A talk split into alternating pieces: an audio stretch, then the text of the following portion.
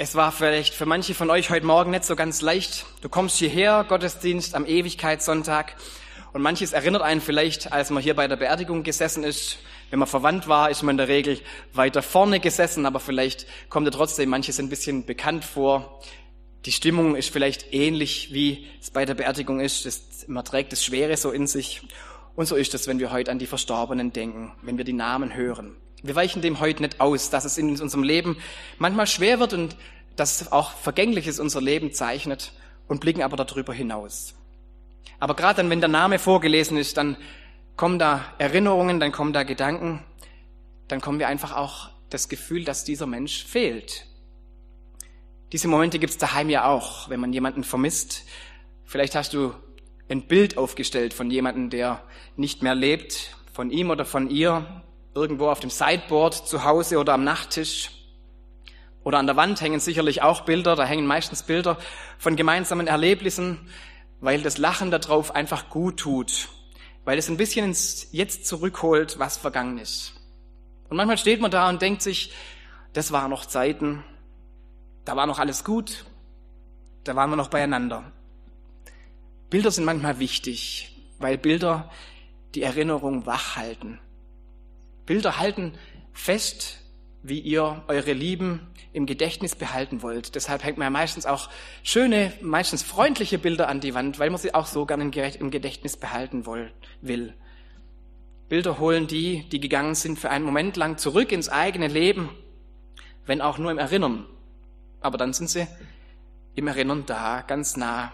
Die Mutter oder die Tochter oder die Ehefrau, der Vater oder der Ehemann, der Opa, die Menschen, die ihr in diesem Jahr oder auch schon vorher verloren habt. Und ja, es ist tatsächlich so, es ist ein Verlust, wenn jemand geht. Fürs eigene Leben ist ein Verlust.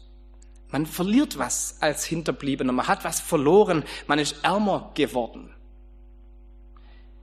Vielleicht fühlt sich für manche sogar noch ein bisschen heftiger an, nicht nur wie ein Verlust, sondern vielleicht sogar wie ein Raub weil es einem vorkommt, als wäre einem jemand, hätte einem jemand was weggenommen, was doch eigentlich zu einem gehört.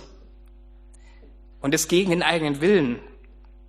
Manchmal merkt man erst, was für ein Reichtum ein Mensch ist, der einem ins Leben gestellt ist, wenn man spürt, wie groß der Verlust ist, wenn er nicht mehr da ist. Beraubt, verloren, so fühlt sich Trauern an, so fühlt sich's an, wenn wir zurückdenken an die Menschen. Da ändern die Bilder nicht viel dran, da gibt's nicht viel schön zu reden, der Verlust ist nicht zu kompensieren, auch nicht durch Bilder anschauen, der Verlust bleibt ja.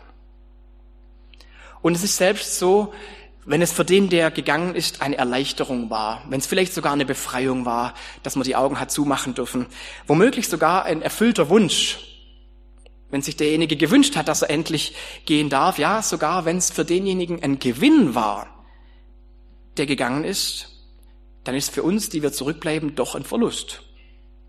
Trotzdem, weil uns halt etwas verloren gegangen ist. Und die Bilder und die Erinnerungen, die halten das Verlieren so ein bisschen auf, die bremsen das so ein bisschen ab, weil man dann zurückerinnert wird, weil es die Erinnerungen lebendig hält. Aber auch da ist es so, im Erinnern kann man auch manches so nach und nach verlieren. Je länger die Zeit ähm, dauert, wird es schwieriger, Details festzuhalten. Irgendwann fragt man sich, wie hat es sich nochmal angehört, als sie immer gelacht hat? Man muss sich anstrengen, um das in Erinnerung zu behalten. Oder fragt sich vielleicht, was von dem, das er gebastelt und gebaut hat, das er angefertigt hat, ist eigentlich noch da in meinem Alltag? Spuren verlieren sich so nach und nach. Und manchmal fühlt man sich in dem Ganzen selber auch ein bisschen verloren, irgendwie übrig, lost, sagen die jungen Leute. Ich habe diese Woche das in einem Podcast ein bisschen nachgehört. Da hat mich meine ERF-App Jess, die hat mich darauf verwiesen, auf ein, wo eine Frau erzählt, Sabine heißt sie, die hat bei einem Autounfall vor einigen Jahren in den USA ihren Verlobten verloren. War ein Frontalzusammenstoß, sie ist verletzt worden, er ist gestorben. Und ein paar Wochen später ist sie eben nicht wie geplant in weiß gekleidet neben ihm am Traualtar gestanden, sondern halt in schwarz gekleidet vor seinem Sarg. Und der Tod hat ihr alles genommen, was sie geplant hat. Und sie erzählt auf ganz eindrückliche Weise einen Gedanken, der immer wieder sie so erreicht hat oder der ihnen aufgekommen ist, dass, dass sie nämlich gedacht hat, hm, es wäre doch einfacher gewesen, wenn ich selber auch gestorben wäre. Es hätte es mir doch leichter gemacht, wenn ich das nicht überlebt hätte. Und natürlich hat sie damit recht. Denn zurückbleiben ist eine Aufgabe. Wenn man jemand verloren hat, dann muss man mit dem umgehen, was fehlt. Und dann kann man sich auch ein bisschen verloren vorkommen, gerade wenn es so ist wie bei der Frau, wenn man eben was ganz Wesentliches von sich selber, einen großen Teil von sich selber mit der Person verloren hat. Oder jedenfalls seine Träume, seine Pläne oder das, was man halt noch gerne miteinander erlebt hätte. Da, wo all das war, das, was alles im, im Leben eingenommen hat, da ist ja einfach erstmal nichts. Das ist dieser Verlust. Das gehört dazu, zum Trauern. Und Jesus kennt dieses Gefühl des Verlustes. Er hat es auch erlebt, Menschen verloren zu haben. Jesus hat, als er damals gelebt hat, seinen Vetter verloren, Johannes den Täufer. Mit dem war er ziemlich nah und ziemlich eng und man könnte meinen, dass man mit ihm gemeinsam hätte viel auf die Beine stellen können und dann haben die Römer ihn enthauptet. Das war ein Verlust für Jesus, ganz sicher. Da ist was verloren gegangen. Aber Jesus hat noch viel mehr zu verlieren, denn ihm ist noch viel mehr gegeben. Und unser Predigtext erzählt ein bisschen davon, von dieser Verlustangst, die auch Gott hat. Auch Gott hat Sorge vor dem Verlieren. Ich lese uns mal die Verse aus Johannes 6, 37 bis 40. Das beginnt mit der Jahreslosung. Wenn Sie sich daran erinnern, dann werden Sie die da drin entdecken, aber der Text geht noch weiter. Da sagt Jesus Folgendes. Alles, was mir der Vater gibt, das kommt zu mir. Und wer zu mir kommt, den werde ich nicht hinausstoßen. Denn ich bin vom Himmel gekommen, nicht damit ich meinen Willen tue, sondern den Willen dessen, der mich gesandt hat. Das ist aber der Wille dessen, der mich gesandt hat, dass ich nichts verliere von allem, was er mir gegeben hat, sondern dass ich es auferwecke am jüngsten Tage. Denn das ist der Wille meines Vaters, dass wer den Sohn sieht und glaubt an ihn, das ewige Leben habe, und ich werde ihn auferwecken am jüngsten Tage. Da sagt der Vater zu dem Sohn, verlier das nicht, was ich dir gegeben habe. Verlier das bloß nicht, was ich dir anvertraut habe. Vielleicht hat Ihnen das einer von Ihren Eltern auch schon mal gesagt, Vater oder Mutter, verlier das nicht, was ich dir gegeben hat, hab. Vielleicht sogar, als der oder diejenige auf dem Sterbebett lag und sich verabschiedet hat und das Leben loslassen musste und dann sagte, verlier das nicht, was ich dir mitgegeben habe. Kann gut sein. Und dann merkt man in solchen Momenten, wenn einem Vater oder Mutter sagen, verlier das nicht, was ich dir gegeben habe, wie wichtig das demjenigen war, dass es ganz entscheidend ist, dass es was Wertvolles ist. Halt es in Ehren, bewahre das, verlier das nicht, was ich dir gegeben habe. Der Vater im Himmel, Gott selber, will, dass sein Sohn Jesus keinen verliert. Kein Mensch soll verloren gehen. Das ist sein entschiedener Wille. Das ist der Auftrag, den er seinem Sohn mitgibt. Er vertraut Jesus Christus seine Geschöpfe an und will, dass keiner verloren geht. So haben wir es gerade gelesen in Johannes 6. Das muss man sich mal ein bisschen klar machen, was da steht, liebe Gemeinde. Es ist ein Verlust für Gott, wenn Menschen nicht zu ihm in die Ewigkeit kommen. Das ist dem himmlischen Vater nicht einfach egal. Vielleicht meint man das manchmal, dass ihn das nicht berührt oder dass ihm das nichts ausmachen würde oder so.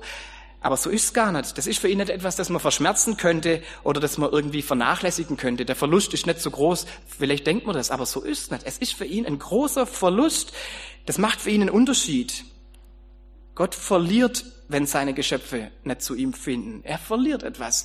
Und er würde das vermissen. Etwas, das ihm so viel wert ist. Das ist eine Verlusterfahrung, die Gott macht. Und genau deshalb, weil Gott diese Verlusterfahrung kennt und auch selber macht, deshalb sind wir ihm auch ganz nah, wenn wir Menschen verlieren und spüren, was das in uns auslöst, was das mit uns macht. Man kann vielleicht sogar sagen, wir sind ja als Ebenbilder Gottes geschaffen als Bilder, die Gott abbilden in dieser Welt. Und das sind wir auch, das kann man auch darin erkennen, dass es für uns ein Verlust ist, wenn jemand nicht mehr da ist. Genauso geht's Gott auch. Da kann man uns etwas entdecken, wie es Gott auch geht. Und auch gerade dann, wenn wir uns so ein bisschen dagegen wehren, wenn wir es eigentlich nicht verlieren wollen, wenn wir das nicht stoisch hinnehmen können, dann sind wir genau da, wovon unser Predigtext erzählt. Gott will es nämlich auch nicht einfach so hinnehmen. Er will keinen verlieren. Das ist sein starker Wille, den er da hat. Man kann es im Johannesevangelium an vielen Stellen lesen. Ein paar Kapitel weiter vorne kommt es auch schon, und zwar ganz prominent in einem Vers, den ihr wahrscheinlich alle auswendig gelernt habt, hoffentlich. Also ich hoffe, dass ihn jeder auswendig kann. Jeder Konfi muss den auswendig lernen.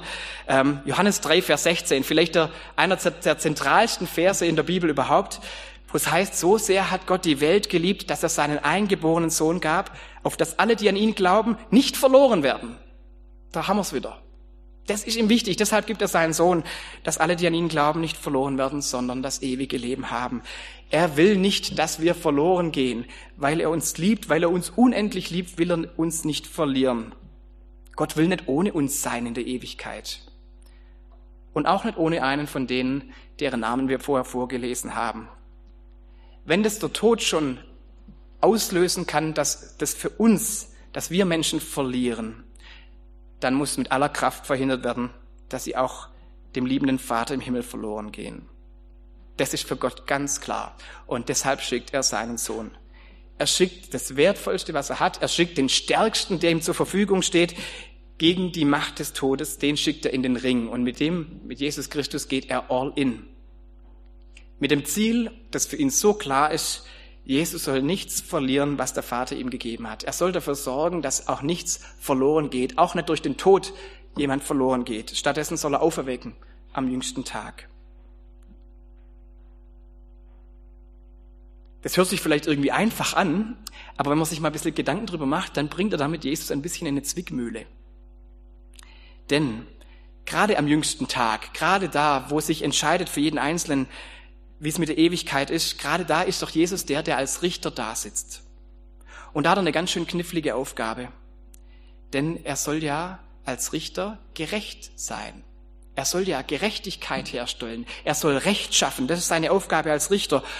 Und auf der anderen Seite hat aber sein Vater ihm den Willen so deutlich gesagt, dass er keiner, keinen verlieren soll. Auf der einen Seite soll er gerecht sein. Und jetzt kommen da lauter Ungerechte vor ihn. Und dann ist auf der anderen Seite aber der Wille Gottes, der sagt, keinen darfst du verlieren. Wie soll das denn bitte gehen? Entweder das eine oder das andere. Aber wie kriegt man beides zusammen? Wie kann Jesus Gerechtigkeit schaffen für Ungerechte und gleichzeitig sie nicht verlieren? Es gibt nur eine einzige Möglichkeit, wie er das kann. Nämlich indem er selbst sagt, ich bin der, der Gerechtigkeit schafft, indem ich das tue, was dazu nötig ist indem ich die Folgen der Schuld auf mich nehme, indem ich die Konsequenzen trage, dann kann er nämlich als Richter alle die freisprechen, die das für sich annehmen können. Die sagen, ja, er hat die Konsequenz für mich getragen. Die kann er dann freisprechen, weil dann Gerechtigkeit gewirkt ist. Nicht von denen, aber von ihm. Und dann geht keiner verloren.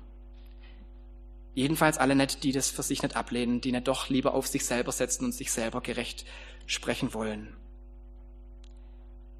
das, dass wir nicht verloren gehen. Dieser Wille Gottes, den er da gesetzt hat und den er seinem Sohn mitgegeben hat, der hat mit zwei Dingen zu tun. Zum einen, dass Jesus gehorsam ist diesem Willen gegenüber und dass er alles tut, was dazu nötig ist, auch wenn das heißt, dass er selber dafür eintreten muss, für die Schuld anderer. Nur deshalb kann er diesen Willen Gottes, keiner darf verloren gehen, durchsetzen. Und zum anderen hat es zu tun mit unserem Glauben. Alle, die an ihn glauben, sollen nicht verloren werden. Glaube ist ja nichts, was wir selber machen müssen. Das ist was, was Gott uns schenkt. Das Einzige, was wir nicht machen sollten, ist, dass wir den Glauben wegwerfen oder dass wir ähm, denken, wir bräuchten das nicht. Dann sind wir die, die uns selber hinausstoßen. Aber alle, die der Vater, die sich vom Vater zu Christus bringen lassen, werden nicht hinausgestoßen.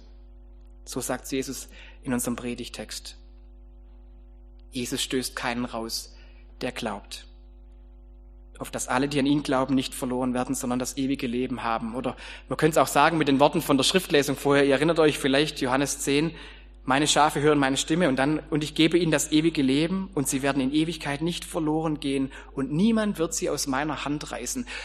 Jesus ist der gute Hirte, der keinen aus seiner Hand reißen lässt, weil er selber der ist, der alles dafür gibt, dass keinen verloren geht. Kein einziger. So wie ein Hirte kein einziges von seinen Schäfle aufgibt, gibt er keinen verloren. Niemand geht verloren. Niemand kann aus der Hand des Vaters gerissen werden. Auch der Tod kann das nicht. Es gibt eine Auferweckung, das sagt Jesus immer wieder. Und wer das glauben kann, der geht nicht verloren. Dafür hat er selber gesorgt. Und dafür wird er sorgen. Ich stelle mir das manchmal vor, dass Jesus ein bisschen so ist, wie eine Erzieherin vom Kindergarten, die mit, aus, auf Ausflug ist mit ihren Kindern. Das sieht man manchmal ja, wenn die alle schön unterwegs sind. Oder wie ein Lehrer beim Schulausflug. Dann hat man auch Menschen, die einem anvertraut worden sind. Menschen, die anderen so wichtig sind, dass sie sagen, da sollte keiner verloren gehen. Und was machen Erzieherinnen oder Lehrer, dass keiner verloren geht? man zählt immer wieder durch, gell? Man guckt, ja, dass man sich ja schön alle übersichtlich hinstellt und dann zählt man immer wieder durch, ja? Wenn man als Lehrer auf Ausflug ist, macht man das immer wieder, zählt man durch, dass auch ja keiner verloren geht. Ist ja klar. Man tut immer wieder, man ruft immer wieder alle zusammen, dass keiner verloren geht. Ich habe mal ein bisschen auf extreme Weise erlebt, was das manchmal auch heißen kann. Ich war mal mit einer Gruppe in, auf einer Gruppenreise, da war ich auf der Küste von Mosambik in Afrika, zum Schnorcheln unterwegs. Wir sind mit zwei Booten rausgefahren, ungefähr eine Stunde aufs freie Meer, weil da ein Korallenriff war und waren dann dort schnorcheln. Jeder für sich mit seinem Schnorchel war da unterwegs auf dem Meer, hat er so vor sich hingeschnorchelt und irgendwann hat der, der Guide, der zuständig war für uns, der hat uns dann zurückgerufen, hat gesagt, jetzt wäre es Zeit, dass wir zurückgehen, weil das Meer steigt dann wieder und man muss dann rechtzeitig wieder zurück sein. Und dann sind wir alle eingestiegen ins Boot und haben durchgezählt und einer hat gefehlt. Und dann haben wir geguckt, wer ist denn der, das fehlt? Und eine hat gesagt, ja, ihr Verlobter ist das, war ein Holländer, ähm, die hat ihren Verlobten quasi nicht, der war nicht da. Und dann haben wir geguckt. Aber auf dem Meer mit den Wellen ist es gar nicht so leicht. Da sieht man nicht einfach jemand, der da liegt und schnorchelt. Und das Korallenriff war inzwischen schon überspült. Das war, das Meer ist immer höher gewesen. Und dann haben wir gerufen natürlich. Immer wieder gerufen. Weil es ja klar war, den können wir jetzt einfach da verloren geben. Das geht nicht. Es war auf jeden Fall klar, wenn wir zurückfahren, holt ihn keiner. Draußen auf dem Meer, weit draußen. Und da hat man mal gemerkt, was es heißt für die, die rufen. Wie man das aus, was man da aushalten muss. War ganz schön heftige Erfahrung für uns alle. Wir haben natürlich alle immer wieder gerufen und je länger sich das gezogen hat, desto schwieriger war es natürlich, weil natürlich der Guide auch gesagt hat, naja, wir müssen jetzt irgendwann auch an uns selber denken und gucken, dass wir zurückkommen, weil sonst wird es auch für uns selber gefährlich. Also irgendwann war klar, was machen wir, dass der nicht verloren geht? Aber uns war allen klar in dem Boot, dass wir nicht einfach zurückfahren können, selbst wenn es für uns gefährlich werden würde. Wir können nicht einfach umdrehen und einen verloren geben. Das geht nicht. Da war uns unsere eigene Sicherheit zumindest so, dass wir sagen, das müssen wir ein Risiko eingehen.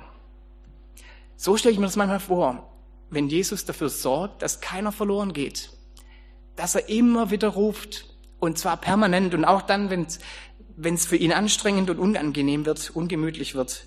Er möchte die, die der Vater ihm ins Boot gegeben hat, auf keinen Fall verloren geben, sondern sie sicher heimbringen, in Sicherheit bringen, in die Ewigkeit führen. Und wir haben ihn dann gefunden, zum Glück. Also er ist dann aufgetaucht oder wir haben ihn dann irgendwann entdeckt, sind da hingefahren mit dem Boot und haben ihn eingesammelt. Für den war es gar nicht so schlimm, weil der war da fröhlich am Schnorcheln, der hat da das gar nicht so als schlimm erlebt. Bloß wir alle waren ganz aufgeregt und der war nachher im Boot, als wir zurückgefahren sind, der ruhigste von uns allen. Ähm, wir waren alle ganz durcheinander noch von der, von der Panik, von der Anstrengung. Aber wir haben uns dann mit ihm unterhalten und natürlich haben ihm gesagt, wie es uns da gegangen ist. Und er war uns dann abends, als wir am Lagerfeuer gesessen sind, da auch unheimlich dankbar natürlich dass wir nicht umgedreht sind. Also ihm ist das schon, schon aufgegangen, was es heißt, wenn es jemand gibt, der sagt, nee, den geht man nicht verloren, auf keinen Fall. Dann nehmen wir was in Kauf dafür, dass der nicht verloren geht. War für ihn, glaube ich, auch eine ganz, ganz wertvolle Erfahrung in seinem Leben. Und dieser Gedanke, da ist jemand, der mich nicht aufgibt, der mich nicht verloren gibt, das schafft eine unglaubliche Dankbarkeit. Das kann Beziehungen unglaublich stärken. Also für uns war die, die Gruppenreise danach ganz anders, weil wir viel, viel näher waren, viel verbundener waren. So ist es, liebe Gemeinde, was in unserem Predigtext steht. Keiner muss verloren gehen. Jesus hat das dafür getan, was nötig war, um das zu verhindern, auch wenn es für ihn gefährlich und anstrengend geworden ist. Das ist die Botschaft von dem heutigen Predigtext. Keiner geht verloren. Das ist der Wille Gottes und das ist das, was Jesus tut. Und das sagt Gott hinein in eine Welt, in eine Zeit, wo wir doch so viele Verlusterfahrungen machen, wo wir in vielen Dingen das Gefühl haben, da geht uns was verloren. Der Friede ist uns verloren gegangen, vielleicht in dieser Welt, zumindest in manchen Gebieten. Das Vertrauen ist verloren gegangen in die Menschen, die man um sich hat. Manche haben das Vertrauen in Politik verloren, in Autoritäten. Manche Grundwerte des Lebens werden weggeworfen, kommen einem vor, wenn sie verloren gehen. Überall da, wo wir mit Verlusterfahrungen umgehen, überall da hinein dürfen wir die Botschaft vom heutigen Predigtext hören, dass Gott sagt, ich will nicht, dass ihr verloren geht. Auf gar keinen Fall. Und ich habe alles dafür getan, alle Anstrengungen unternommen, dass ihr nicht verloren geht. Deshalb ist unser Leben eben nicht dem ausgeliefert, wie einem Tsunami, der einen einfach alles wegreißt und alles, der einem alles verlieren lässt. Nein, Gott verhindert das. Er verhindert den Verlust der Ewigkeit für uns. Er hat für uns einen Schutz aufgebaut. Er hat für uns ein Kreuz aufgestellt, an dem wir uns festhalten können. Gerade dann, wenn die Verlusterfahrung groß wird oder der Verlust wehtut. Und deshalb brauchen wir, was die Ewigkeit angeht, eben keine Verlustangst haben. Und auch nicht trauern. Weil wir wissen, dass er uns nicht verloren gibt. Weil wir uns darauf verlassen können. Wir dürfen uns Christus anvertrauen und er sorgt dafür, dass keiner, der sich zu ihm senden lässt, verloren geht. Dass nicht einer sagt, jetzt haben wir genug gewartet, jetzt drehen wir um. Gott tut es nicht. Er sagt nicht irgendwann, ich habe genug gewartet. Er hat nicht irgendwann genug gerufen. Er ruft weiter. Und deshalb, wenn du heimgehst, wenn du vielleicht das nächste Mal das Bild anschaust, das da auf deinem Sideboard steht oder das an der Wand hängt, wenn du dich erinnerst an die Menschen, die du hast gehen lassen müssen, wenn du auch spürst, dass ein Verlust ist, dass man jemand verloren hat, dann vergiss dabei nicht, dass du selber ein Bild Gottes bist. Dass du so wie Gott dem Verlust nicht hilflos gegenüberstehst. Dann erinnere dich daran, dass Jesus sein Leben gegeben hat, um diesen Willen des Vaters zu erfüllen, dass keiner auf ewig verloren geht.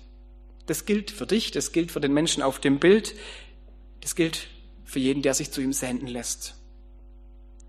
Der, den du verloren hast in deinem Leben, der ist, den hat Gott für die Ewigkeit noch lang nicht verloren gegeben. Und deshalb, weil Gott kein Verlierer sein will, gibt es eben die Hoffnung auf die Auferweckung für jeden. Daran dürfen wir glauben und dieser Glaube darf uns auch zum Trost werden. Amen.